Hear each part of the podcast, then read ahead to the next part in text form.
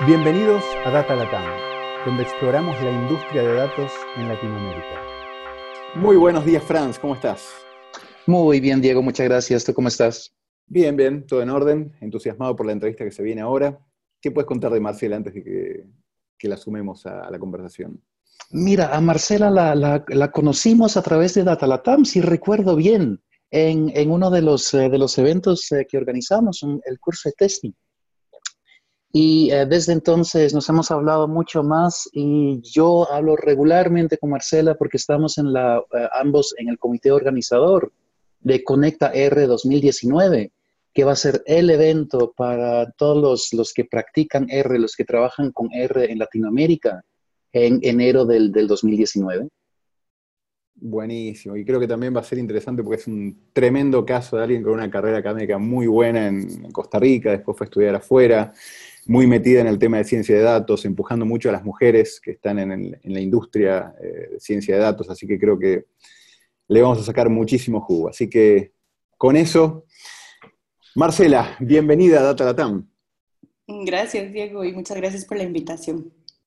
Bueno, no, un lujo, un lujo que te hagas el tiempo para contar un poco de tu experiencia a la audiencia.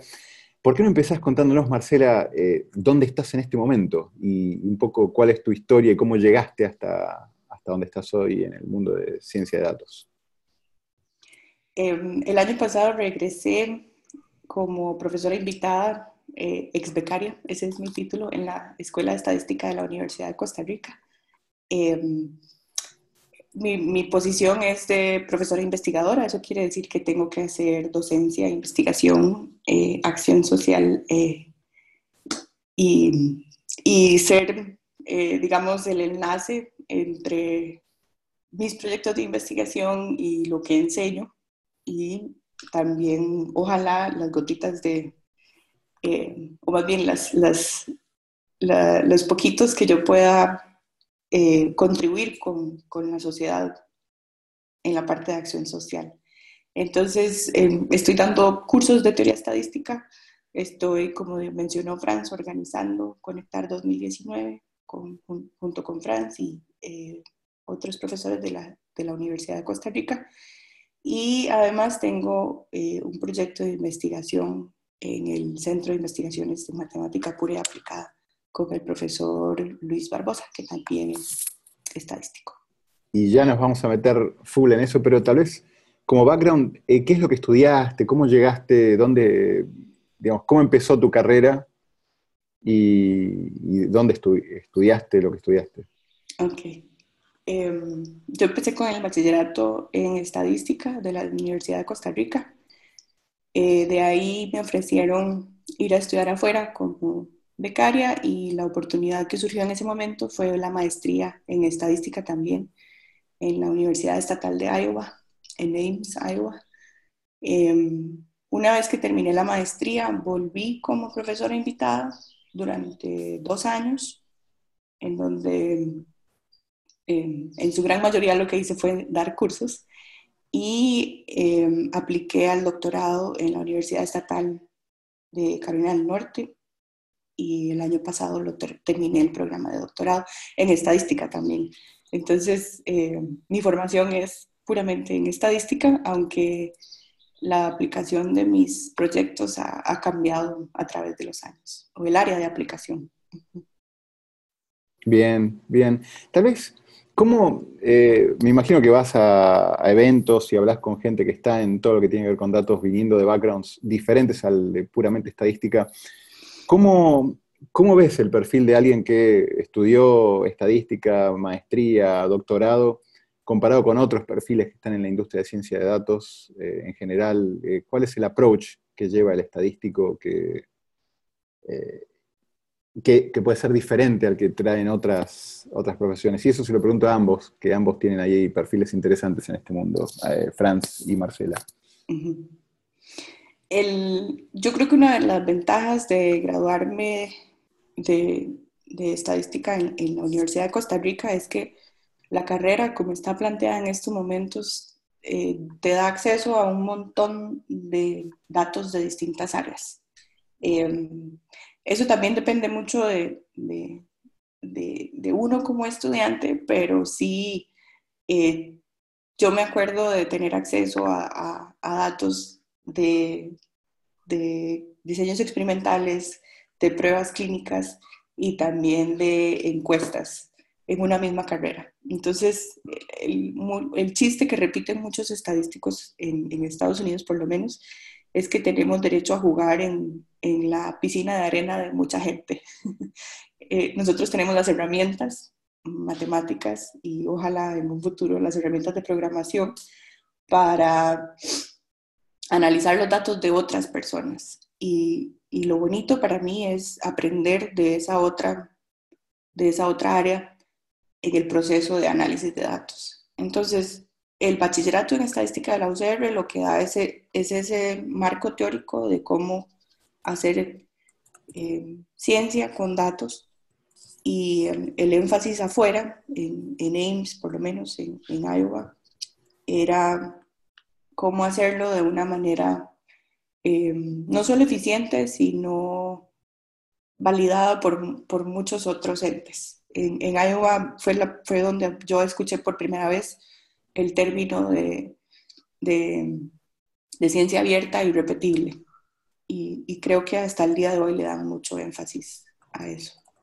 En Carolina del Norte eh, aplica todo lo que dije antes de la UCR y de Ames, aunado a que le están dando mucho énfasis a la parte de programación. Y creo que eso tiene que ver con la época en que lleve el programa, porque obviamente todos los programas están cambiando en los últimos años.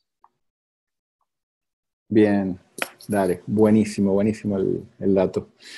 Che, no, fantástico. ¿Y por qué no nos contás ahora, sí, ya habiendo visto un poco el, pasado, tu, prontuario en el mundo de datos, eh, ¿en qué estás trabajando hoy? Eh, puntualmente, ¿qué, proyectos o eh, cuando estás en, modo research, investigación, con el profe Luis Barbosa, qué es lo que están viendo, en qué tipo de proyectos se están enfocando? Con Luis tenemos inscrito un proyecto eh, que se llama Emulador Estadístico Vallesiano de Modelos Climáticos Regionales. En, el proyecto el, objetivo principal es ver si podemos emular, eh, a ver, y, em, empiezo explicando de nuevo un poquito acerca de los modelos climáticos. Están los modelos, los modelos de circulación global que describen los procesos físicos de todo el globo terráqueo eh, después están los, es, una simulación del modelo físico de todo, de todo el globo.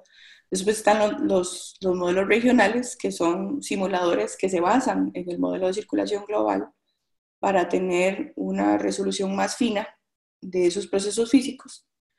Estos dos simuladores son, eh, utilizan modelos dinámicos, quiero decir que utiliza modelos físicos que requieren mucho tiempo computacional y que eh, no, son difíciles, no son fáciles de correr.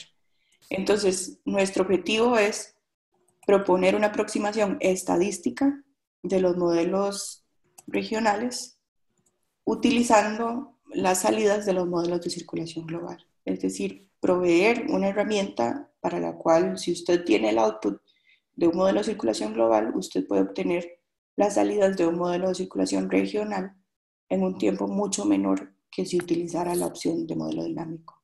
Eh, ¿Con, con cuáles, cuáles variables usan para, que, para llevarlo a, local? Entonces, ¿qué características em, regionales y locales necesitas para hacer la aproximación?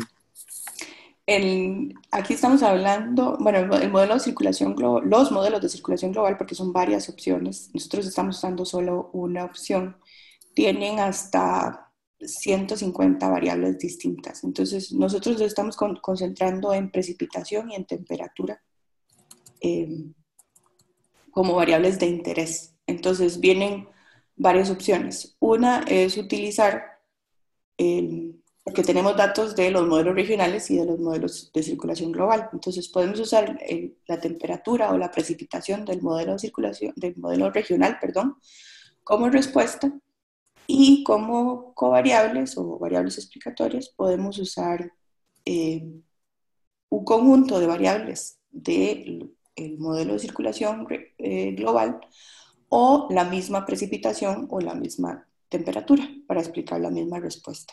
Estas son las, las, diferentes combinaciones con las que estamos jugando en estos momentos. Entonces, no es solamente la relación lineal entre, entre las variables de circulación global y las variables de modelos regionales, sino también describir la correlación espacio-temporal que esas variables tienen. Y de ahí eh, la especialidad que, en la que yo me enfoqué en, mi doctorado, que son modelos espaciotemporales. No es solamente usar el, modelo usual de regresión lineal, sino que esta vez vamos a, asumir que los, errores de ese modelo no son independientes, como usualmente se hace, sino que vamos a tener una matriz de correlación eh, que va a tener un modelo espacio-temporal para describir cómo se relacionan esos puntos en el espacio y en el tiempo. Muchos de los que están escuchando alguna vez han escuchado o leído sobre Valles y Sin profundizar qué es. ¿Podrías explicar brevemente qué es una aproximación bayesiana y por qué les funciona particularmente bien en este tipo de modelos que están construyendo? Okay. El, eh, la diferencia, yo siempre, en mis clases de teoría, siempre trato de hacer clases aparte de teoría clásica y teoría bayesiana, porque la diferencia principal puede confundir a mucha gente. Em, la diferencia es que en, teoría bayesiana los parámetros siguen siendo fijos, pero tienen una estructura de incertidumbre alrededor. Entonces, esto nos permite hacer interpretaciones tal vez más eh, más intuitivas de nuestros resultados. Por ejemplo, en teoría clásica, si ustedes tienen un, eh, un, eh, ah, un, intervalo de confianza, el, el, error muy común es interpretar ese intervalo de confianza como la probabilidad de el parámetro de estar entre tal valor y tal valor. Lo incorrecto de esa frase es que usted está dándole al parámetro una calidad de variable aleatoria, es decir, que se puede mover cuando en realidad en teoría clásica el parámetro es fijo y no tiene una descripción de incertidumbre alrededor. En cambio, en teoría bayesiana, usted tiene un intervalo de, eh, no se llama de confianza, se llama de, de credibilidad, y usted puede dar la probabilidad de que ese parámetro esté entre tanto y tanto. Aún sabiendo que el parámetro es una cantidad fija, usted tiene una descripción de la incertidumbre alrededor y eso le permite hablar de probabilidad. La, otra diferencia entre teoría bayesiana y teoría clásica es que en teoría bayesiana existen las previas. Y las previas son distribuciones que pueden ser subjetivas o pueden ser objetivas y pueden modificar esa distribución de incertidumbre alrededor del parámetro eh, que la teoría clásica no tiene en absoluto. Entonces, estas dos características permiten que la teoría bayesiana no tenga tantos supuestos como la teoría clásica, por ejemplo. Eh, no tenemos la restricción de, de las repeticiones imaginarias como si existe en la teoría clásica y en teoría bayesiana, eh, además, tenemos más flexibilidad de interpretación y tenemos una interpretación muy importante que es la de probabilidad condicional. Es decir, que todo, eh, todas las interpretaciones que yo le dé al parámetro es dado la muestra que observé. Y eso es bastante útil en estos casos de, de modelaje porque yo tengo eh, la distribución de ese parámetro que yo quiero estimar, en, el caso de nosotros, sería el, el, comportamiento medio de la temperatura o de la precipitación, dado los datos que observé en ese modelo global y que estoy usando para describirlo. Con los modelos bayesianos existe una restricción y es que eh, comparados con los modelos clásicos son computacionalmente intensivos. Entonces tenemos la ventaja de la interpretación, tenemos la ventaja de que tienen un poquito más sentido, en mi opinión, eh, cuando modelamos eh, datos. Sin embargo, a la hora de hacer cálculos y sobre todo si tenemos muestras muy grandes, los modelos bayesianos pueden ser eh, lentos y, difíciles de, construir. Existen muchos paquetes en R y en Python, me estaban diciendo el otro día, y de hecho Julia eh, surgió como, como una solución para muchos bayesianos hace un tiempo. Entonces existen muchas soluciones que ya están hechas para correr modelos bayesianos. Eh, sin embargo, la gente en su mayoría prefiere o sigue prefiriendo los modelos clásicos o de mm, aprendizaje estadístico porque son más rápidos de correr y tal vez un poquito más fáciles de eh, entender cómo se construye, ¿verdad? Entonces, yo, eh, mi, responsabilidad como profesora de teoría es enseñarle a mis estudiantes las dos, eh, los dos caminos. sin embargo, la carrera de estadística no tiene hasta, no tiene en grado todavía un curso bayesiano, sino que lo tiene hasta la maestría.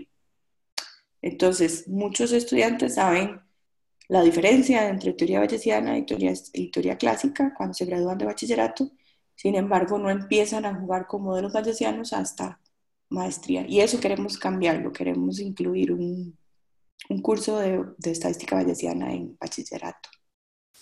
Ahora, ¿qué tan útil puede ser para los científicos, las científicas de datos en la calle? Eh, yo creo que los más simples que están empaquetados pueden ser muy útiles por la ventaja de la interpretabilidad, pero construir desde cero un modelo bayesiano sí puede tener, digamos, varios, varias, eh, varios tropiezos en el, o, podría, podrían tener varios tropiezos en, en, la construcción. Hablando de esa construcción, cuando eh, ahorita justo antes de la entrevista hablamos un poco de la, de la diferencia que los datos en tu modelo tienen sobre otros datos, en parte también la preparación que tienen que hacer para, para incluirlos en el modelo. ¿Puedes, eh, ¿Puedes arrancar desde ahí un poco para, para explicarlo a todos? Eh, bueno, entonces voy a tomar como ejemplo de comparación un proyecto que, que era el, el pronóstico de huracanes para toda la temporada versus, versus la construcción de modelos, eh, o más bien la construcción de un emulador bayesiano. Para el pronóstico de huracanes necesitábamos la serie temporal de cuántos huracanes habían, eh, se habían encontrado en la, en, en, la cuenca atlántica, en bueno, en todo el océano Atlántico, durante todos los años que existe el registro. Entonces estamos hablando de 144 puntos de datos y eran datos anuales. Entonces, eh, en realidad no, no, estamos hablando de grandes datos.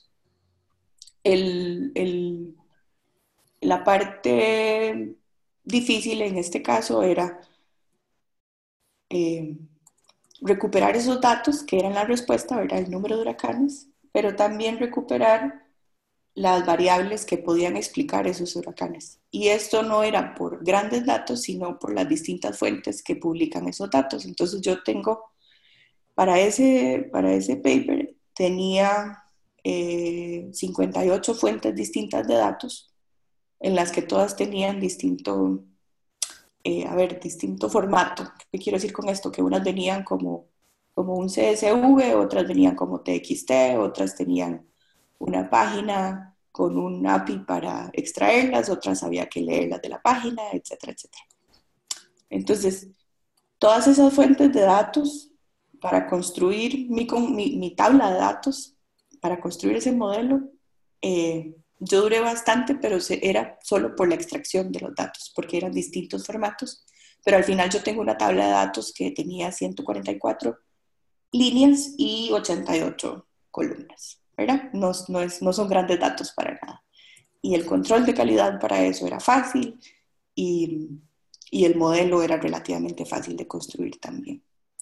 Esto comparado con un, eh, modelos climáticos o modelos de circulación global, modelos climáticos regionales, en donde sí existe un API para bajarlos, pero para bajar una tabla en específico de una variable. Entonces, eh, ahí, y todavía estamos eh, trabajando en, en, en, lo que yo le llamaría un dataducto, es conectar con R, porque yo trabajo con R, eso me ha olvidado mencionarlo, eh, conectar R con el API o simplemente usar comandos de shell para bajar directamente las tablas de datos que necesitamos de los dos modelos, ¿verdad? Y una vez que tenemos esos datos, eh, que al principio los teníamos diarios, después nos dimos cuenta que eran demasiado grandes para tener los diarios y nos concentramos en datos mensuales, encontrar la manera de eh, resumirlos de una manera estandarizada para todas las variables. ¿sí? Entonces, nuestro dataducto sería, primero, conectar con, ya sea con, con el API de, de NCAR, que son los encargados de los datos, o usar comandos de shell para bajarlos directamente.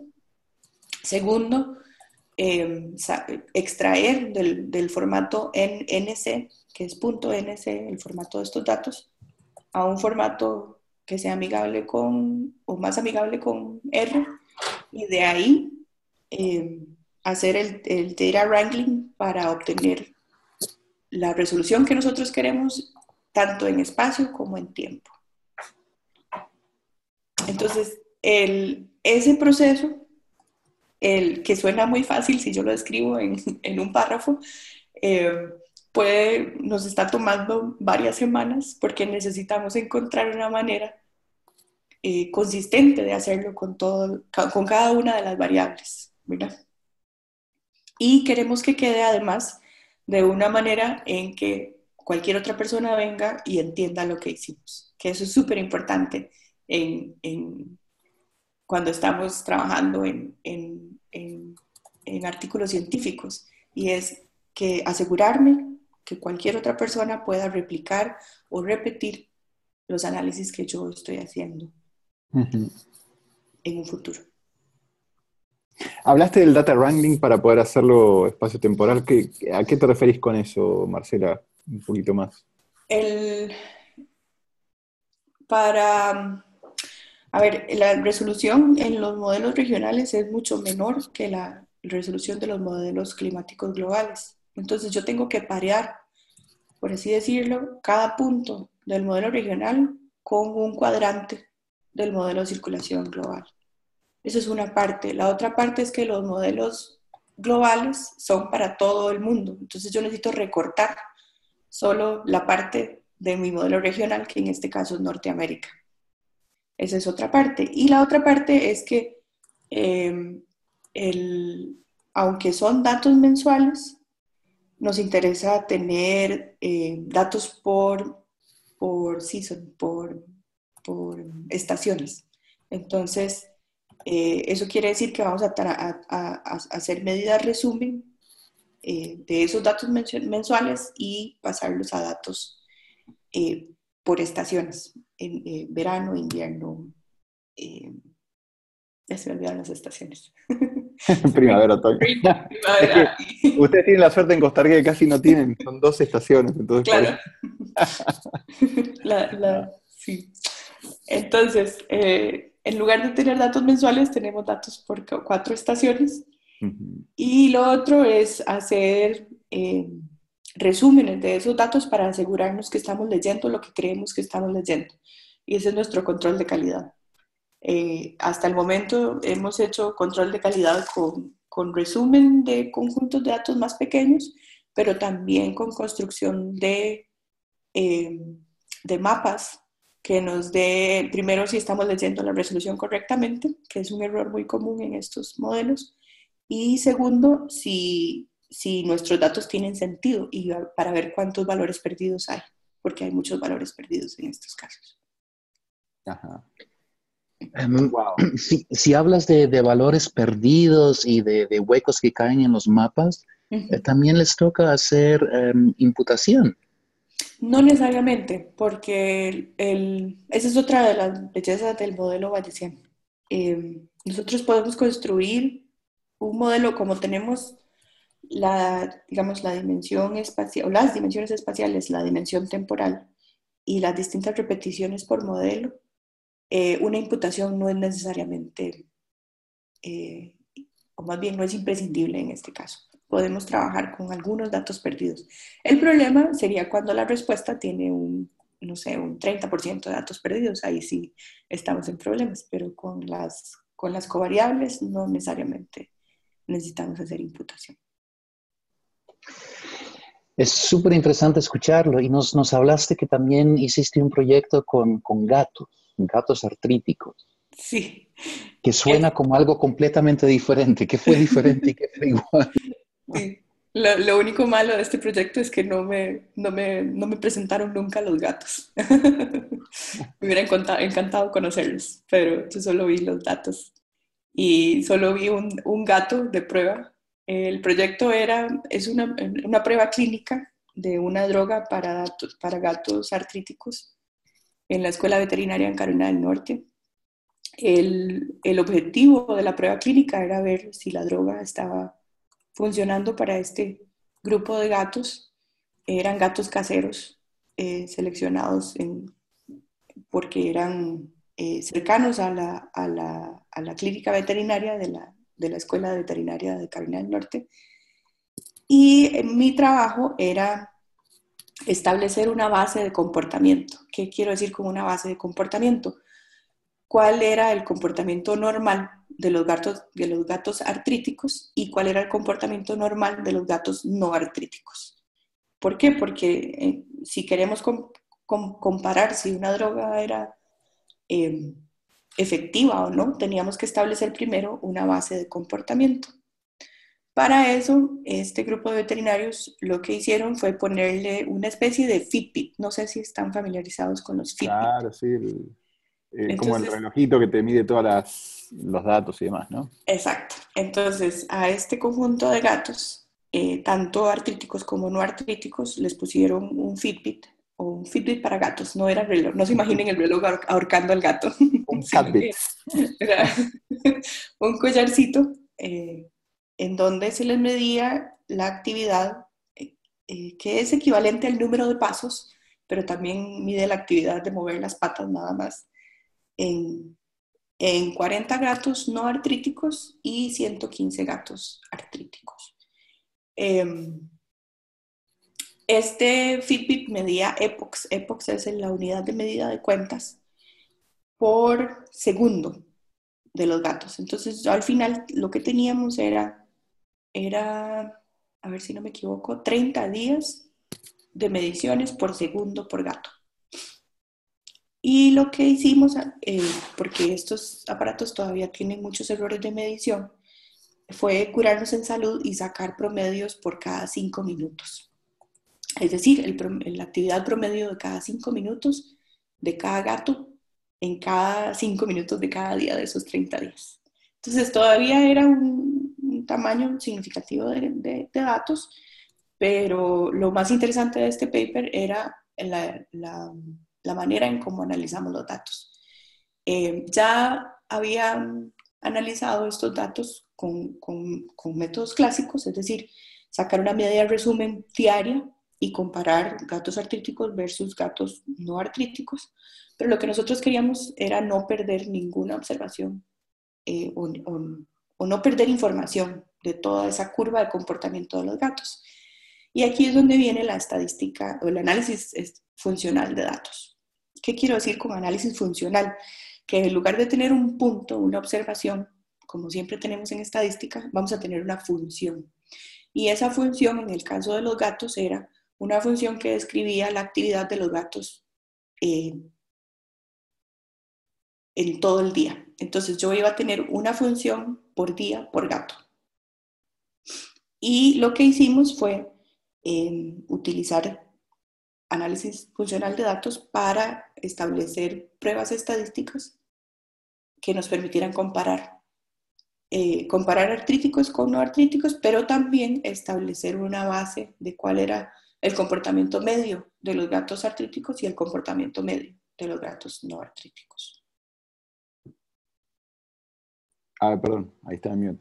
Wow, entre datos y gatos me, confundí varias veces, pero no, súper interesante. Te iba a preguntar, en este caso de, los gatos, eh, obviamente se publicó eh, el paper. En el caso de eh, lo que estás haciendo con todo el tema de el proyecto este de, ciencias atmosféricas, digamos, ¿cuál es el, fin? ¿Cuáles son los tiempos? ¿Cómo se manejan en un proyecto de este estilo?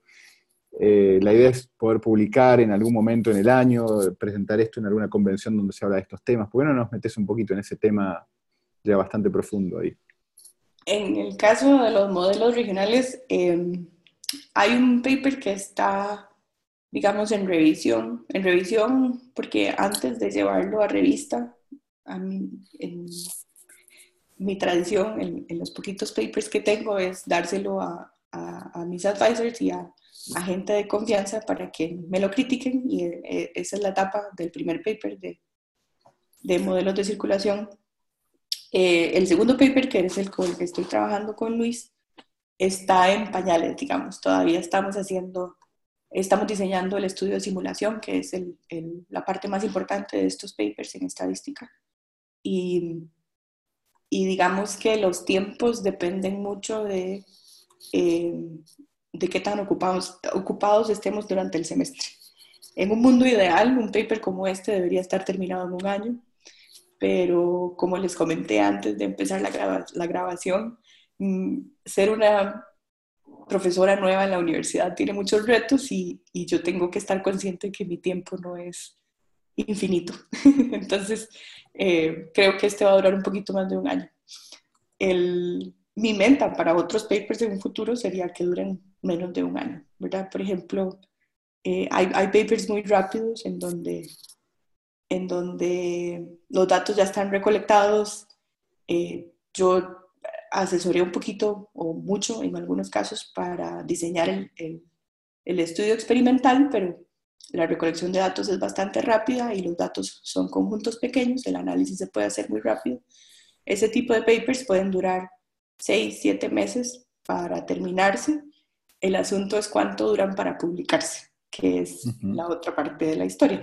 Cuando nosotros enviamos un paper para, para revisión, dependiendo de la revista, y sobre todo en revistas de estadística que todavía trabajan con, con los, los, los, tiempos viejos de tres meses de revisión y tres meses de, de, de, de, revisión, de segunda revisión, un paper puede durar desde que yo lo entrego a la revista hasta que se publica eh, ocho meses, un año para publicarse. Entonces, eh, y aquí voy a meter un poquito eh, publicidad de, de ciencia abierta.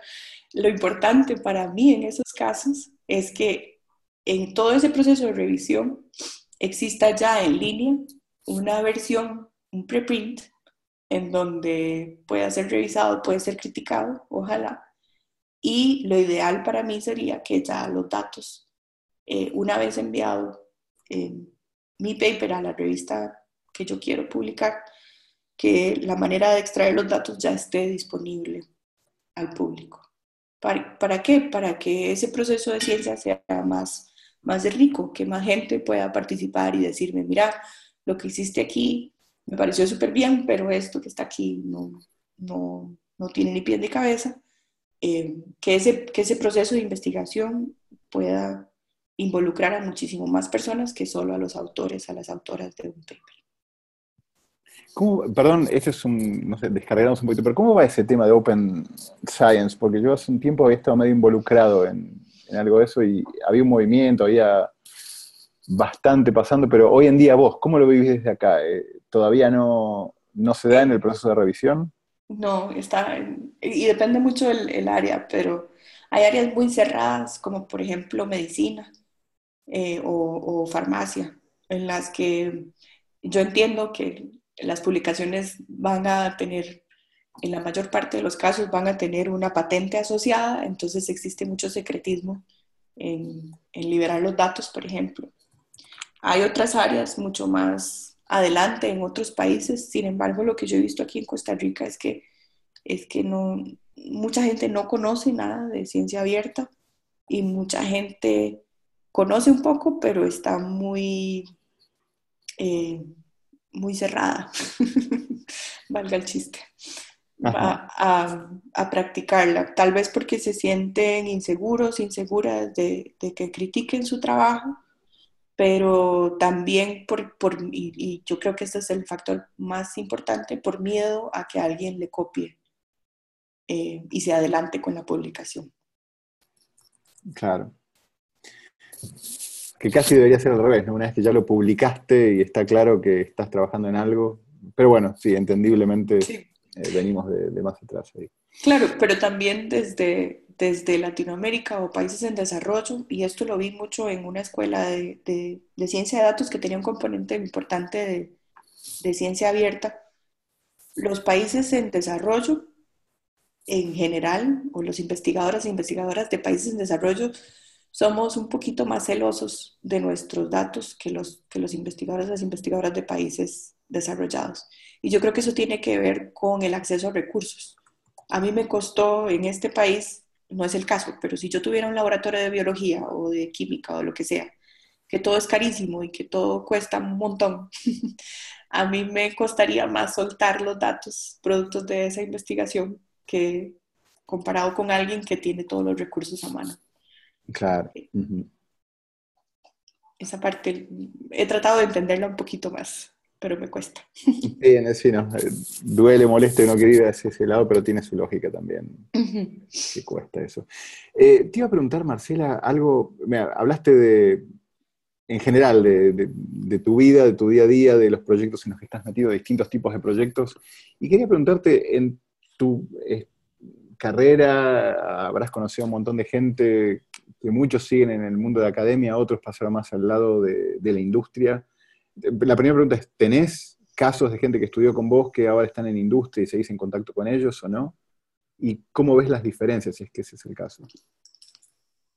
Sí, eh, casualmente, a ver, la gran mayoría de mis amigos cercanos del programa están trabajando en industria en estos momentos.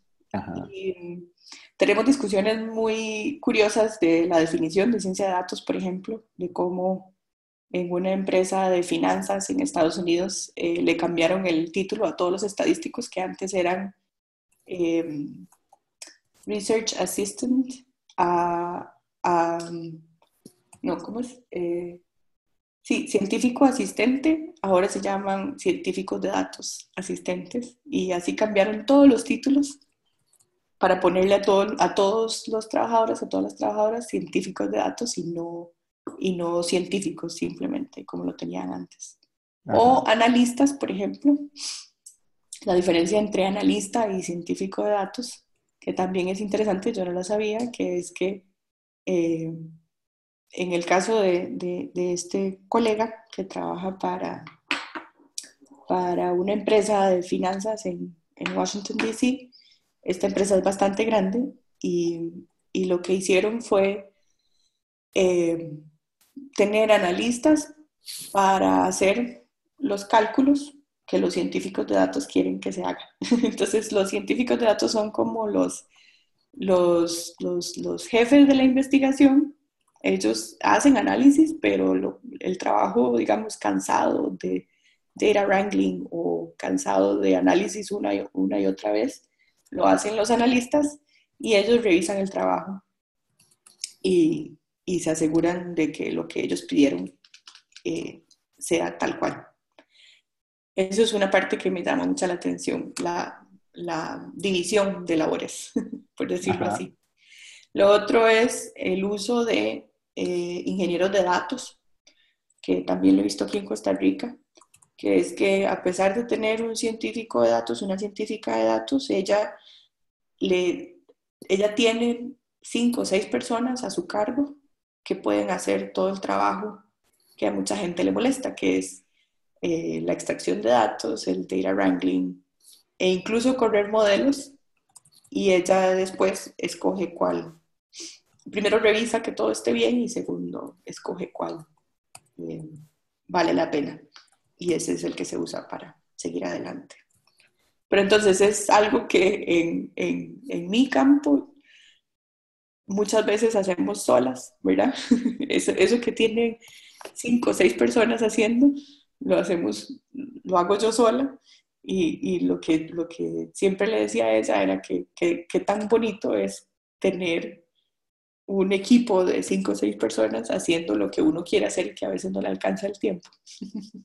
Y, pero hasta ahora contaste dos cosas que, eh, que son muy buenas de la industria y que dirías, digamos, siendo vos la, persona que sos con todos los conocimientos que tenés, dices, bueno, te, tendrías que mover hoy a industria ya, ¿no? No hay, no hay por qué pensarlo, pero ¿cuáles son las ventajas de la academia y el motivo por el cual vos estás tan contenta y proyectando una, carrera en el mundo académico? ¿Cuáles son las cosas lindas que ves del lado de la academia? Del, ah, bueno, y lo otro lindo del lado de industria es el salario. Ah, bueno. Ahora sí, tenés tres, tenés tres que rebatir. Lo bonito de la academia es que yo escojo lo que quiero hacer y tengo eh, no solo libertad de cátedra para enseñar como quiero enseñar, sino también libertad de investigación para hacer lo que quiera.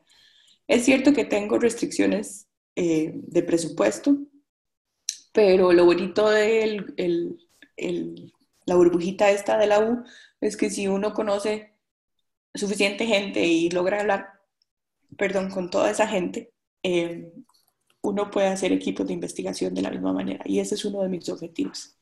Segundo, que en industria uno trabaja para los objetivos de alguien más, no, no de uno, y puede que no sean, que no coincidan con mis valores. Y eso es algo que, eh, que yo, eh, digamos, me siento muy orgullosa. En industria es posible que muchos modelos estadísticos se usen para, para, para discriminar, em, como es el caso en, muchos análisis en finanzas. Em, se usa para discriminar quién merece un crédito o quién no. Em, y en, el lado de industrias farmacéuticas, es cierto que hacen un, bien inmenso al planeta. Están haciendo pruebas clínicas muy necesarias de drogas que la mayoría de nosotros usamos. Eh, sin embargo, ¿quién decide o, a cuáles drogas se les, da, se les da prioridad o cuáles pruebas clínicas se les da prioridad? No es decisión de alguien con un puesto como el de mis colegas, sino que es decisión de arriba. Entonces yo valoro mucho que en la academia yo pueda decidir hacia dónde, hacia dónde voy y que además tenga Em, esa burbujita en la que no nos preocupa, o bueno, sí nos preocupa, pero en la que, en la que no dependemos de alguien más arriba que nos diga qué investigar o qué no. Bien, no, clarísimo, y creo que una que también debe estar ahí es, eh, al final, y, algo te he escuchado en otras ocasiones hablar, el tema de poder pensar en cómo educar a las próximas generaciones de gente que va a estar en este tema, eh, el tener horas asignadas a dar clases y todo esto, me imagino que tiene que ser una buena parte del interés tuyo, ¿no? De, estar en academia y toda esta parte.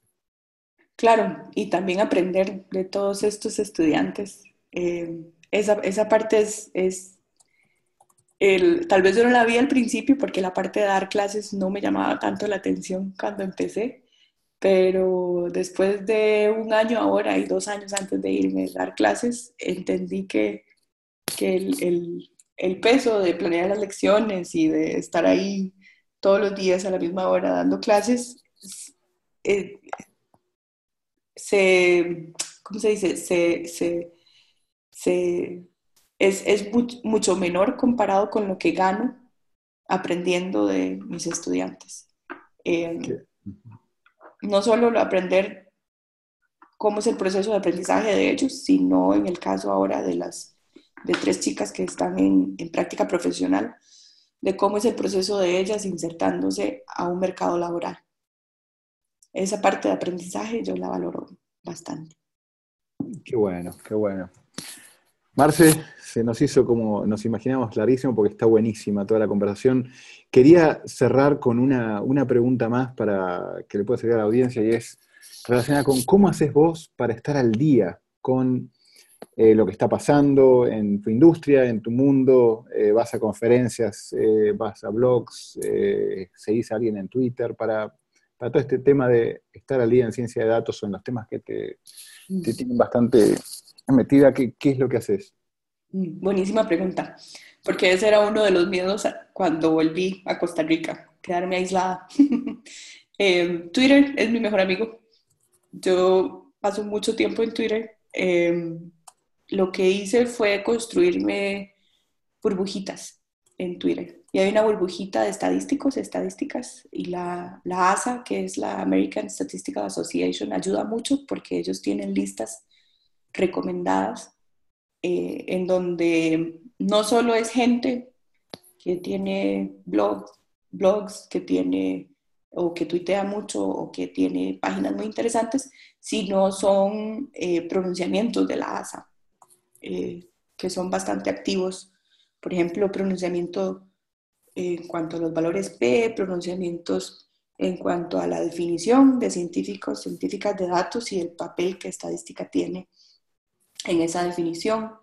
Eh, yo trato de leer todo lo que se me ponga enfrente de, de la ASA o de la ISI, que es International Statistical Institute.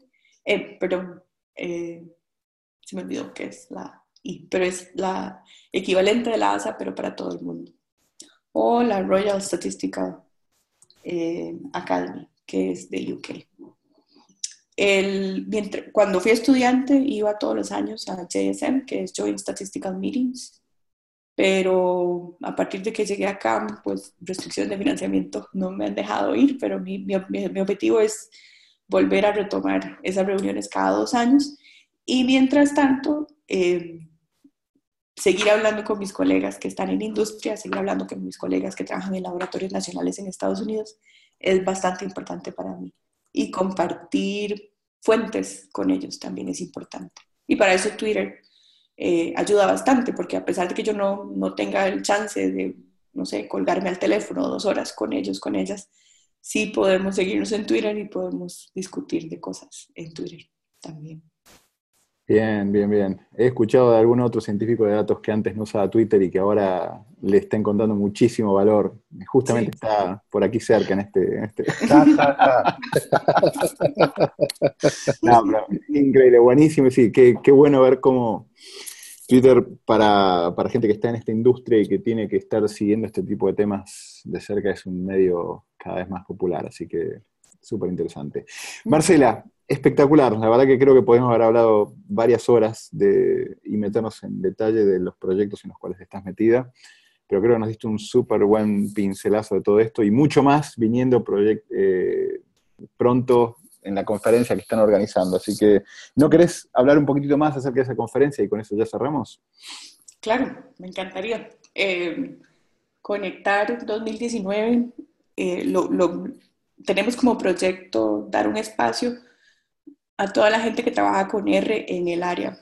Em, para mí es muy importante dejar muy en claro que no es una conferencia específicamente académica, que toda la gente de industria tiene las puertas abiertas y que más bien es, es parte de nuestros objetivos que toda la gente que trabaja en empresa privada en Costa Rica y en otros países em, se incorpore para nosotros el aprendizaje de lo que se hace afuera, o para mí por, lo menos de lo que se hace afuera de la academia, es súper importante y, y, que estén pendientes porque en las próximas dos semanas relanzaremos la página web y anunciaremos la, la, la apertura de recepción de resúmenes para que todos los que quieran y todas las que quieran presentar envíen sus resúmenes.